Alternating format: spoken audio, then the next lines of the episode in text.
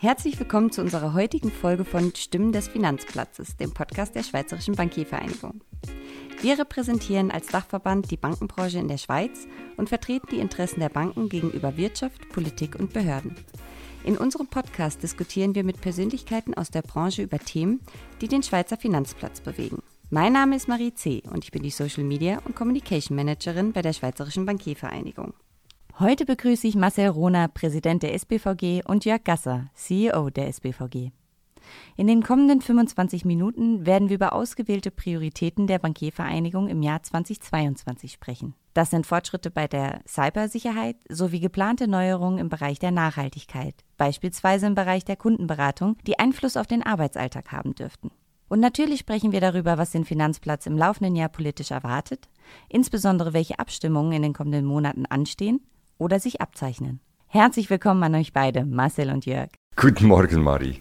Guten Morgen, Marie. Marcel, die Schweiz stimmt am 13. Februar darüber ab, ob die Änderung der Stempelabgabe tatsächlich umgesetzt werden kann. Konkret geht es dabei um die Abschaffung der Emissionsabgabe auf Eigenkapital. Warum machen wir uns als SBVG für diese Abschaffung stark? Diese Vorlage ist für die gesamte Schweizer Wirtschaft wichtig. Es geht um die Attraktivität des Wirtschaftsstandortes Schweiz. Und als ma maßgebender Branchenverband äh, sind wir nicht nur an der Standortattraktivität des Finanzplatzes interessiert, sondern eben auch der gesamten Schweizer Wirtschaft. Denn letztlich ist es für uns auch wichtig, dass diese ganze gesamte Schweizer Wirtschaft prosperiert und wächst. Dann ist das auch für uns Finanzinstitute sehr, sehr gut. Bei der Vorlage geht es um, eigentlich um eine einfache Frage. Ist es denn sinnvoll, wenn man ein Unternehmen oder einen Startup, also ein Unternehmen am, ganz am Anfang äh, seiner Entwicklung, ausgerechnet dann steuerlich belastet, wenn es Eigenkapital aufnimmt und in die Zukunft investiert? Wir sind ganz klar der Meinung, das macht überhaupt keinen Sinn es ist noch gar keine Wertschöpfung äh, entstanden äh, und die Unternehmen brauchen, wie gesagt, dieses Geld für ihre Entwicklung. Heute zahlen jährlich über 2000 Unternehmen aus allen Branchen diese Abgabe und es ist höchste Zeit, diese äh, unsinnige und schädliche Steuer abzuschaffen. Vielleicht kann, darf ich da noch etwas kurz ergänzen. Die, die Steuer ist auch ein Anachronismus, nicht? Marcel hat es erwähnt. Es, da wird besteuert, bevor überhaupt etwas mit dem aufgenommenen Kapital gemacht wurde. Ob mit diesem Kapital Gewinn erwirtschaftet wird oder ob es gebraucht wird, um Verluste zu decken, das ist nicht klar. Es handelt sich damit also um eine Transaktionssteuer und eigentlich widerspricht das ja einem der Grundprinzipien der Besteuerung, nämlich dem Leistungsfähigkeitsprinzip. Und das ist schon ein Problem. Und das ist deshalb zustande gekommen, weil die Steuer schon uralt ist. Oder? Wurde in der Zeit der Helvetik wurde diese eingeführt und dann während des Ersten Weltkrieges wurde die Steuer vom Bund übernommen. Und der Umstand, dass diese Steuer eigentlich nur noch in Japan und in Südkorea im Gebrauch ist, spricht ja auch nicht gerade dafür, dass es sich dabei um ein Erfolgsmodell handelt. Und wie das Marcel gesagt hat, das ist jetzt einer der Standortfaktoren, den wir direkt beeinflussen können. Und ich glaube, es ist Zeit, dass wir mit diesem Anachronismus in unserer Steuerlandschaft äh, abfahren. Jörg und Marcel, wie bewertet ihr die derzeitige Ausgangslage für den Abstimmungssonntag? Ja, ich bin immer extrem vorsichtig. Das ist sehr, sehr schwierig zu sagen. Einerseits handelt es sich ja eigentlich um, um, um ein Thema, das nicht äh, jedermanns Sache ist. Nicht jeder, jedermann äh, ist, beschäftigt sich mit, erstens einmal mit Steuerfragen, vielleicht einmal im Jahr, wenn man die Steuererklärung ausfüllen muss. Und zweitens handelt es sich ja nicht um eine Steuer, die das Individuum direkt betrifft. Also deshalb ist das sehr, sehr schwierig. Auf der anderen Seite, ich glaube, herrscht doch eine gewisse Sensibilität vor in der Bevölkerung, was den Standort anbelangt und, und, und das Sorge tragen zu einem kompetitiven, international auch kompetitiven Wirtschaftsrahmen oder, oder einem kompetitiven Land. Und drittens möchte ich anfügen, eben, das ist natürlich schon wichtig für, für die, auch für die kleineren Unternehmen bei uns. Und deshalb denke ich, dass, es, dass die, die, die, die, äh, die Vorlage sehr, sehr gute Chancen hat vor dem Volk. Aber eben, ich bin da sehr, sehr vorsichtig. Da gibt es aus meiner Sicht nicht viel äh, beizufügen. Äh, es war, wird vom Bundesrat klar unterstützt, es wird vom Parlament klar unterstützt und äh, wir hoffen natürlich, dass sich diese Argumente jetzt im Schlussspurt äh, vor der Abstimmung dann auch durchsetzen werden. Die Gegner der Vorlage bringen ein, es könne nicht angehen, dass Konzerne und das Kapital immer mehr entlastet würden. Wie beurteilt ihr das? Die Gegner der Abschaffung dieser Emissionsabgabe führen genau dieses Argument immer wieder ins Feld, aber es ist aus meiner Sicht ein Argument, das an der Fakten an den Fakten und der Realität der letzten 10, 20 Jahre klar vorbeischießt. Ähm, Kapital wurde in der Schweiz überhaupt nicht äh, entlastet. Ähm, äh, Im Gegensatz äh, zu den Einkommen, da gibt es äh, viele sehr klare, eindeutige äh, Studien, Analysen, Aufarbeitungen der Steuerdaten und Steuerfakten und den Vergleich mit dem Ausland. Nein, das Kapital wurde äh, nicht geschont in der Schweiz im Gegensatz zum Einkommen. Ähm, und das ist äh, der eine Punkt. Der andere Punkt ist dieser Hinweis, dass es bloß einige wenige seien, große, äh, die das alles bezahlen und dann macht es ja nichts. Ähm, so kann man aus meiner Sicht überhaupt nicht argumentieren, denn letztlich äh, sind gerade die kleineren, die naturgemäß äh, einen kleineren Anteil an dieser Steuer zahlen, eben zum Beispiel genau die Start-up-Unternehmen, äh, die natürlich dann nicht die großen Beträge aufnehmen, in der Regel, da gibt es auch wieder Ausnahmen, aber in der Regel. Und die wirkliche Frage ist natürlich diejenige, was wäre, wenn es das nicht gäbe? Und das ist genau das, worauf diese Initiative äh, zur Abschaffung hinzielt. Die Standortattraktivität verbessern heißt, es gibt viele neue Initiativen, Wachstum zu finanzieren von bestehenden Unternehmen oder neue Unternehmen zu gründen. Und dieses Potenzial äh, sollte realisiert werden und da ist eben diese Abschaffung ein wichtiger Puzzleteil. Und wenn die Start Standortattraktivität äh, weiter zunimmt, dann werden wir mehr Neugründungen haben, mehr Wachstumsfinanzierungen haben und äh, durch das werden wir mehr Werte generieren und das Steuersubstrat wird wachsen und am Schluss steht mehr zur Verfügung. Es gibt, geht einmal mehr darum, nicht einfach einen bestehenden Kuchen zu verteilen, sondern sich die Frage zu stellen, was müssen wir tun, damit der Kuchen möglichst groß wird. Und dafür ist eben diese Abschaffung ein ganz wichtiges Element. Und was, was noch hinzukommt, oder diese 2000 Unternehmen, die jedes Jahr dieses eine Prozent auf ihre Emissionen bezahlen müssen, das sind ja jedes Jahr wieder andere, oder? Also es ist nicht jedes Jahr dasselbe, das da zahlen muss, sondern das, das, das jedes Jahr sind das andere und das bedeutet, dass das etliche mehr sind über die Zeit, oder? Und das ist natürlich schon entscheidend. Irgendwann, die Chance ist groß, dass ein KMU, auch ein mittleres oder größeres Unternehmen, irgendwann einmal emittieren muss. Und deshalb scheint es nicht angebracht zu sein, zu sagen, ja, es handelt sich ja hier nur um eine kleine, relativ kleine Gruppe. Vielen Dank. Die Abschaffung der Emissionsabgabe ist nur eines von zahlreichen Themenfeldern, in denen sich die SBVG für den Finanzplatz und die Bankmitarbeitenden engagiert. Wir sprechen nun über eine Auswahl von Prioritäten, die der Verwaltungsrat der Bankiervereinigung für das Jahr 2022 definiert hat. Ein zentrales Thema im Arbeitsalltag von Banken ist die Cybersicherheit. Marcel, bereits im vergangenen Jahr hast du in einem Interview mit der NZZ bekannt gemacht, dass sich der Schweizer Finanzplatz noch mehr für eine hohe Sicherheit von Cyberattacken stark machen will. Was genau ist da das Ziel? Also zunächst möchte ich äh, vorausschicken, dass die Finanzindustrie, die Banken heute gegen Cyberangriffe bereits sehr, sehr gut gewappnet sind. Der Schutz von Kundendaten war seit jeher ein Kerngeschäft. Die regulatorischen Vorgaben zum sogenannten Business Continuity Planning haben eine Vielzahl von Vorkehrungen schon notwendig gemacht, seit Jahren, wenn nicht Jahrzehnten. Und in diesem Sinne sind die Finanzinstitute, wie gesagt, äh, sehr, sehr gut geschützt und verbessern auch laufend ihr Abwehrdispositiv. Aber man darf sich nie in falscher Sicherheit wiegen und wir können gemeinsam äh, noch mehr machen. Da kommt der Branchenverband ins Spiel. Gemeinsam mehr machen heißt erstens Informationen austauschen, zweitens die Zusammenarbeit äh, mit den Behörden verbessern, drittens Krisenorganisation, eine Krisenorganisation aufzubauen und auch auszutesten.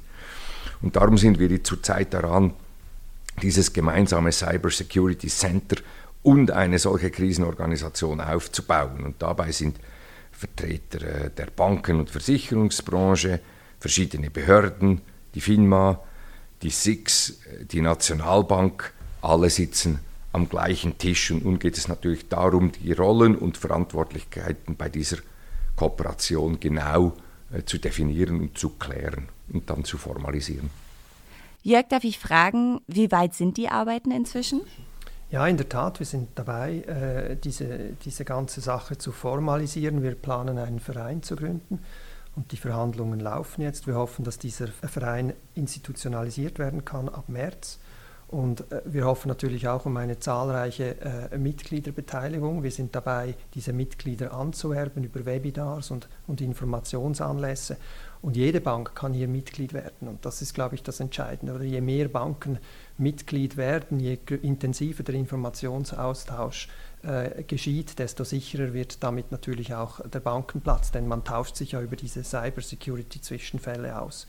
Und ein weiterer positiver Aspekt ist natürlich, je mehr Mitglieder wir haben, desto geringer ist, äh, ist der Mitgliederbeitrag. Nicht? Also wir haben einen fixen, eine, eine fixe Summe definiert, mehr darf es nicht kosten. Je mehr Banken beitreten, desto geringer wird der Mitgliederbeitrag. Und deshalb hoffen wir natürlich auch, dass möglichst aus diesen beiden Gründen möglichst der ganze Schweizer Finanzplatz, inklusive der Auslandsbanken übrigens, inklusive der Banken von Liechtenstein ebenfalls, dass die natürlich möglichst zahlreich mitmachen werden.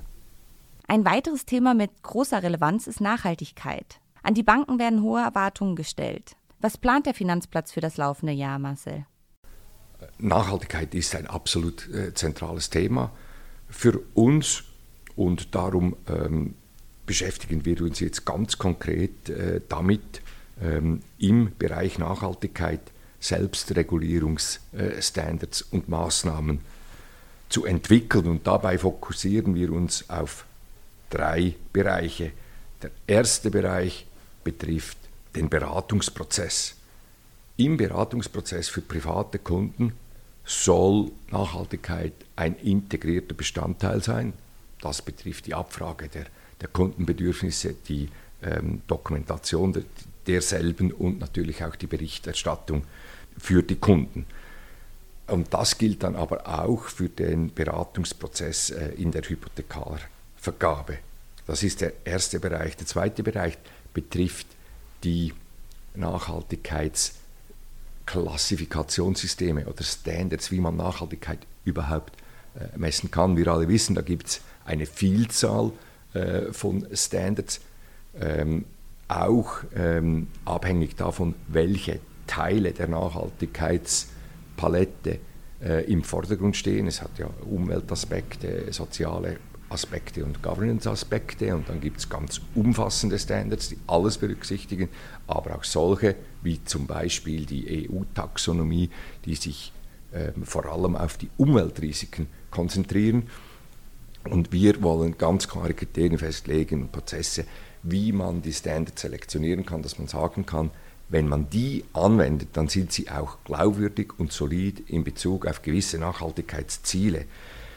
Darin ist klar, die Klimatransparenz ist das dringlichste Thema ähm, im Moment und da arbeiten wir ebenfalls mit den Behörden äh, zusammen, um äh, ein Gütesiegel zur Klimatransparenz zu entwickeln. Das heißt, dass man dann weiß, welche äh, Produkte, Aktien, Obligationen ähm, im Sinne der CO2-Ziele von Paris, die die Schweiz mit unterstützt, dann auch wirklich äh, konsistent sind. Das entspricht auch einer äh, Empfehlung des Bundesrates, äh, wie er sie im November 2021 gemacht hat. Und dann äh, unterstützen wir natürlich äh, äh auch äh, alle Banken, die bei den Net Zero Alliances mitmachen und auch ähm, bei den künftigen Klimaverträglichkeitstests des Bundesamt für Umwelt. Jörg, was bedeutet das dann konkret für die Bankmitarbeitenden? Also was verhindert werden sollte, ist das Phänomen, dass ein Kunde in eine Bank hineinkommt, sich interessiert für nachhaltige Finanzanlagen und der Kundenberater nicht genau weiß, a, welche Produkte seine Bank überhaupt anbietet und b, was diese Produkte überhaupt versprechen inhaltlich. Und, und das ist ein ganz zentrales Argument. Oder der, die, die Nachhaltigkeit muss integraler Bestandteil werden des Beratungsprozesses und der Beratung nicht nur des Privatkunden, sondern natürlich auch der Unternehmen. Und hier möchte ich noch einmal auf einen ganz wichtigen Punkt äh, hinweisen, den Marcel bereits erwähnt hat, nicht die Transparenz. Es ist, wenn wir, wenn wir wissen wollen, wie groß der äh, CO2-Fußabdruck eines Produktes ist, dann muss man wissen, wie groß der CO2-Abdruck eines Unternehmens ist und dies muss in die Bewertung dieser Produkte einfließen, denn schließlich sind es ja letztendlich auch Unternehmen, deren Produkte die Banken dann auch in Form von Aktien oder, oder, oder sonst irgendwelchen Anleihen oder, oder Wertpapieren verkaufen. Und das ist heute noch nicht der Fall. Und damit möchte ich sagen, dass die Finanzbranche natürlich seinen Beit ihren Beitrag leisten muss zur, zur, zur, Klimaneutralität, aber es ist eine Aufgabe, die die gesamte Wirtschaft eben äh, bewältigen muss. Und damit eben der Kundenberater kompetenten Kunden auch entsprechend instruieren oder die Aus in Informationen geben kann, braucht es eben diese Transparenz und damit überhaupt solche nachhaltigen Produkte entwickelt werden können. Und dort stehen wir noch nicht sehr weit. Und das scheint eine der großen Anstrengungen zu sein, die nicht nur die Bankenbranche, sondern eben auch die Realwirtschaft unternehmen muss. Der Bildungsbereich der Bankiervereinigung legt zudem auch noch einen klaren Fokus auf die sogenannten Sustainable Skills. Das macht aus deiner Sicht sicher auch Sinn, oder? Absolut. Die Bildung bei der Bankiervereinigung ist eine Querschnittsdienstleistung, die betrifft alle äh, operativen Einheiten, die, die im Moment äh, auch äh, eben diese Prioritäten bearbeiten und die Nachhaltigkeit ist ein ganz wichtiger solcher Themenbereich ist eben wichtig, dass alle Mitarbeiter, alle Bankmitarbeiter fit gemacht werden für diese Nachhaltigkeit, denn das ist, wie das Marcel gesagt hat, eines der dominanten Themen und deshalb ist gerade die Ausbildung in diesem Themenbereich nicht nur für die Bankmitarbeiter, sondern auch für die Neueintretenden, für die Jungen, die diese Karriere äh, wählen, ein ganz, ganz wichtiger Aspekt, den wir auch entsprechend äh, promovieren möchten. Machen wir noch einen Sprung ins eidgenössische Parlament. Dieses berät derzeit die Postfinance-Vorlage. Der Bundesrat schlägt eine Änderung des Postorganisationsgesetzes vor. Das heißt, dass die Postfinance durch diese Änderung des Gesetzes selbstständig Hypotheken und Kredite an Dritte vergeben dürfen. Wie beurteilt ihr diese Vorlage und was sind deine Erwartungen, Jörg? Also die Postfinance ist Mitglied bei uns und wir verstehen natürlich die schwierige Situation, in der sich die Postfinance äh, befindet, sehr, sehr gut. Nichtsdestotrotz, äh, wir haben grundsätzlich nichts gegen, gegen Wettbewerb. Im Gegenteil, der Wettbewerb belebt den Markt und das macht alle nur fitter. Also von dem her ist das sicher, wäre das eine sehr gute Sache, wenn Postfinance komplett und vollständig privatisiert wurde. Dies ist aber im Moment noch nicht vorgesehen, das ist das Erste. Und das Zweite, ich glaube, es müssten zuerst gewisse Grundsatzfragen geklärt werden hinsichtlich beispielsweise der Grundversorgung mit im, im Zahlungsverkehrsbereich. Wir sind der Auffassung, dass gerade der Zahlungsverkehr, welcher ja die Post äh, äh, wahrnimmt im Moment, dass dieser auch sehr wohl von, von unserem Finanzplatz äh, geleistet werden kann und sich deshalb äh, die Frage gestellt werden muss, ob es wirklich äh, diesen, ob dieser Zahlungsverkehr tatsächlich noch in staatlichen Händen sein muss oder nicht. Und bevor nicht diese Fragen geklärt sind, sind wir der Auffassung, sollte, sollte diese Frage gar nicht erst erörtert werden im Parlament. Marcel, was ist deine Haltung zu dieser Vorlage?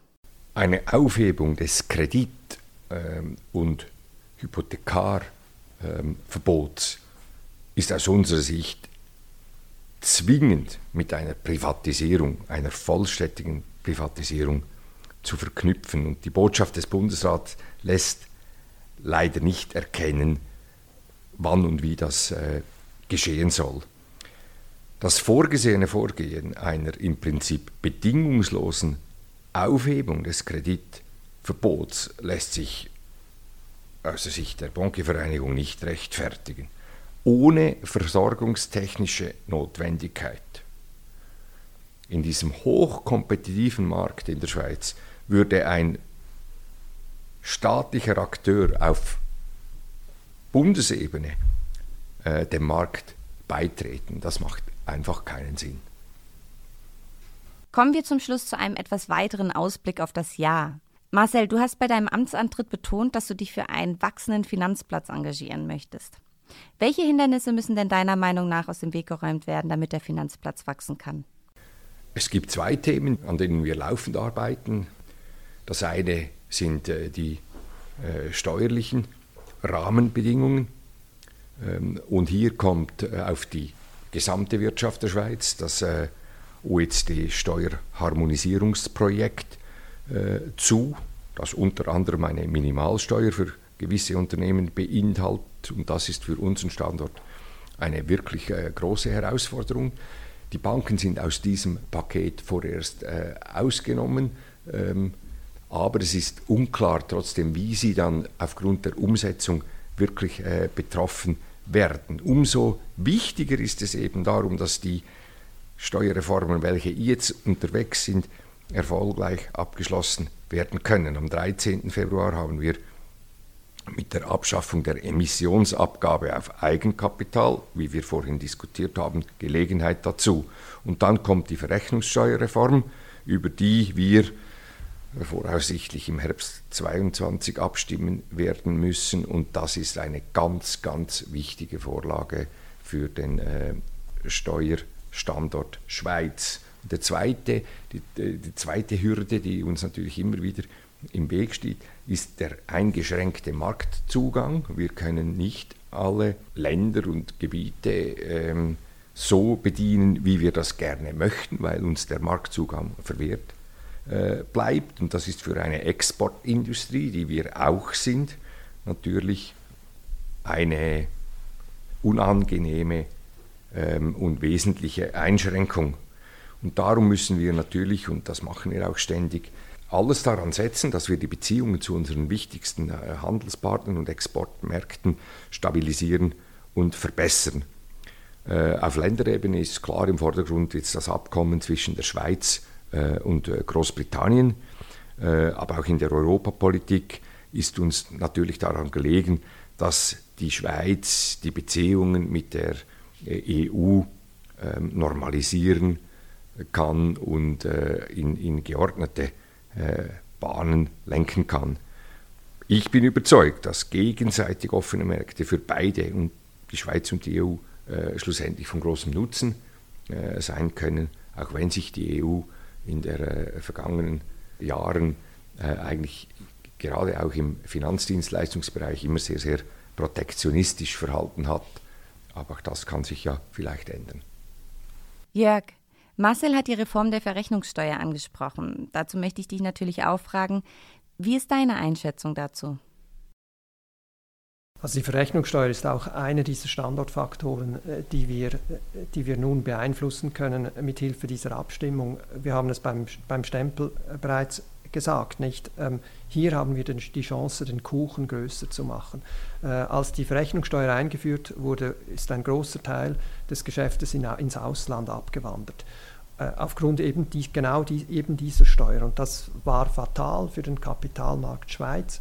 Und mit dieser Abstimmung hätten wir die Chance, diesen Teil des Geschäftes wieder zurückzubringen. Das sind hochqualifizierte Arbeitskräfte, das ist Steuersubstrat und würde den Kuchen größer machen. Und aus, diesem, aus dieser Sichtweise ist es ein, eine sehr, sehr wichtige Vorlage, um eben nicht nur den Finanzplatz, sondern den Wirtschaftsstandort Schweiz zu, zu stärken. Ganz ohne eine persönliche Einschätzung möchte ich euch beide aber nicht verabschieden, auch wenn wir jetzt leider schon am Schluss unseres Gesprächs angekommen sind. Bitte vervollständigt doch folgenden Satz. Meine Ambition für die SBVG im Jahr 2022 ist, dass wir in unseren Kernthemen Nachhaltigkeit, Cyberrisk bis Mitte Jahr konkrete Resultate vorweisen können. Und Jörg, bitte auch noch? Meine Ambition für die SBVG im Jahr 2022 ist, dass wir als Geschäftsstelle sehr viel besser mit, in Netzwerken zusammenarbeiten, die äh, das ganze Biotop des Finanzplatzes abbilden und damit auch wirklich zu einem Netzwerkprovider werden, der das Know-how dann entsprechend auch an seine Mitglieder weitergeben kann. Und dass wir gerade was die Digitalisierung der Geschäftsstelle angeht, dass wir hier einen großen Schritt vorwärts machen, um eben auch die Ansprüche an den Komfort und die Bedienungsfreundlichkeit und das Auffinden all dieses Know-hows und dieses Wissens für unsere Mitglieder erheblich verbessern können. Lieber Marcel, lieber Jörg, vielen lieben Dank für dieses interessante und aufgeschlossene Gespräch. Und damit verabschiede ich euch und wünsche euch alles Gute. Besten Dank, Marie. Vielen Dank, Marie. Vielen lieben Dank auch an Sie, liebe Zuhörerinnen und Zuhörer, für Ihr Interesse. Wir wünschen Ihnen alles Gute, bleiben Sie gesund und bis zum nächsten Mal.